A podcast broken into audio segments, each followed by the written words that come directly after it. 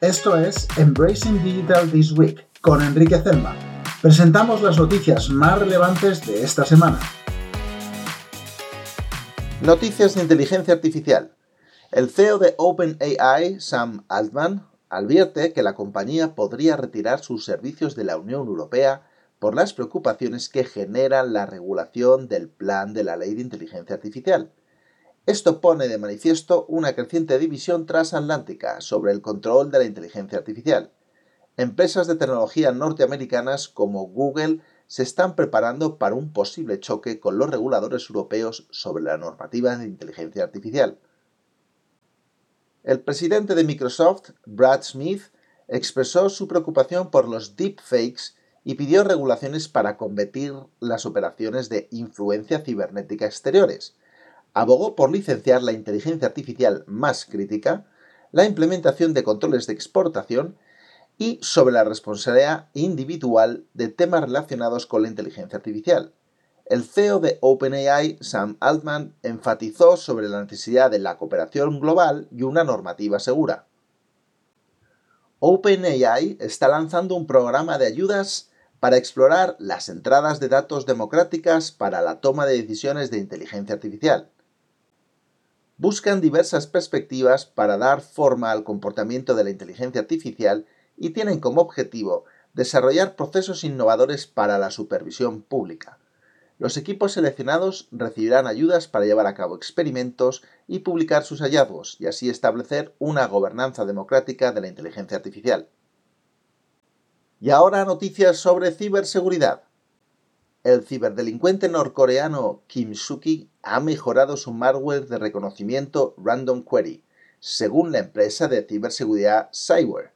El malware tiene como objetivo organizaciones gubernamentales, militares y de defensa, recopilando su información sensible. Utiliza nuevas técnicas y evade la detección para llevar a cabo operaciones de espionaje encubiertas. La vigilancia y las sólidas medidas de seguridad son cruciales para mitigar esta amenaza. Investigadores de seguridad han descubierto un sofisticado spyware de Android llamado Predator, que ha estado activo desde 2021. El spyware tiene como objetivo entidades gubernamentales y militares en el sur de Asia, incluyendo la India, Pakistán y Afganistán. Puede robar datos sensibles, grabar audio y vídeo y realizar seguimiento de ubicación en tiempo real se recomienda a los usuarios actualizar sus dispositivos y ser cautelosos con las aplicaciones sospechosas. Microsoft atrapó a los hackers del gobierno chino en una campaña llamada Volt Typhoon, dirigida a organizaciones e infraestructuras críticas en Guam, un territorio de los Estados Unidos. La campaña tenía como objetivo interrumpir las infraestructuras de comunicaciones entre Estados Unidos y Asia, CISA emitió una advertencia y Microsoft asesoró cómo mitigar dicha amenaza. Noticias de Internet de las Cosas y computación perimetral, Edge Computing en inglés.